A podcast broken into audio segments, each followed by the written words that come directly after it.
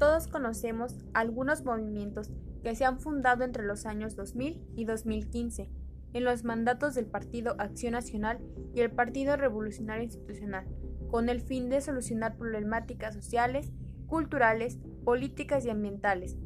Esta vez hablaremos de uno en específico, el Frente de Pueblos en Defensa de la Tierra. En 2001, tras haber emitido 13 decretos expropiatorios de 5.400 hectáreas y 171 viviendas que habrían de ser reubicadas, Vicente Fox anunció la construcción del nuevo aeropuerto internacional de la Ciudad de México. El ambicioso proyecto contemplaba la inversión de capital privado hasta en 75%, del cual el 49% podía ser extranjero. Las hectáreas expropiadas fueron valuadas en 7 y 25 pesos el metro cuadrado para las tierras de temporal y de riego respectivamente representando esto una indignación para los dueños y pobladores quienes se organizaron para defender sus tierras. De este contexto surge el movimiento social llamado Frente de Pueblos en Defensa de la Tierra, FPDT, uniendo a más de 10 pueblos de los municipios de Texcoco, Chimalhuacán y Atenco, el cual inició movilizaciones, bloqueos y marchas en señal de protesta contra la arbitrariedad del gobierno a través de su lema La no venta de la tierra.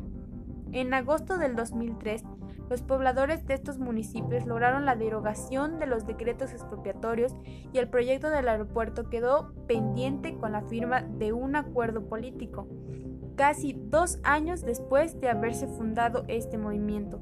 Para los pobladores, el problema había terminado. Sin embargo, fue el 3 de mayo del 2006 cuando elementos de la Policía Federal Preventiva y Policía Municipal impidieron el paso a floristas que como todos los años se instalaban fuera del mercado de Texcoco y los desalojaron con lujo de violencia.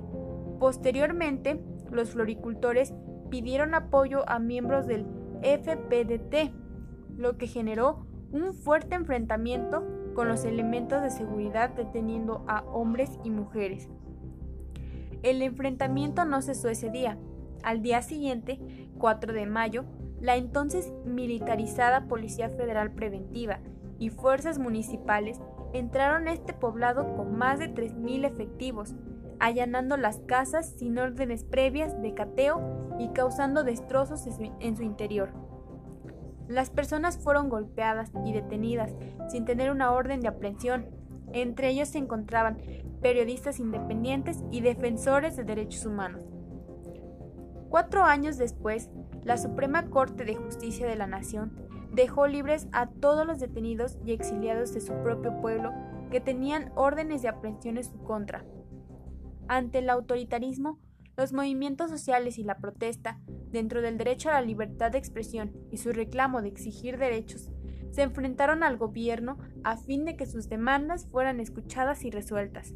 Sin embargo, en ese momento, la respuesta del Estado ante estos conflictos no fue la correcta, usando una estrategia de contrainsurgencia para perseguir las movilizaciones sociales, utilizando las fuerzas de seguridad, ministerios públicos y mediante la invisibilización del otro, es decir, contra aquello que no estuviera de acuerdo o que cuestionara al Estado. La utilización de la violencia para reprimir la disidencia por parte del gobierno dio como resultado la violación de los derechos humanos. Ante esta ruptura del tejido social, el Estado mostró incapacidad de solucionar esta situación convirtiéndolo en un problema social, político y económico, lo que generó el estallamiento de diversos conflictos sociales, en cuyos casos el gobierno optó por resolverlos con el autoritarismo, la represión y el uso de la fuerza traducida en violencia estatal, confundiendo a la protesta y los reclamos de la sociedad como actos de delincuencia en lugar de buscar el diálogo y la conciliación como una forma de solucionar estas controversias.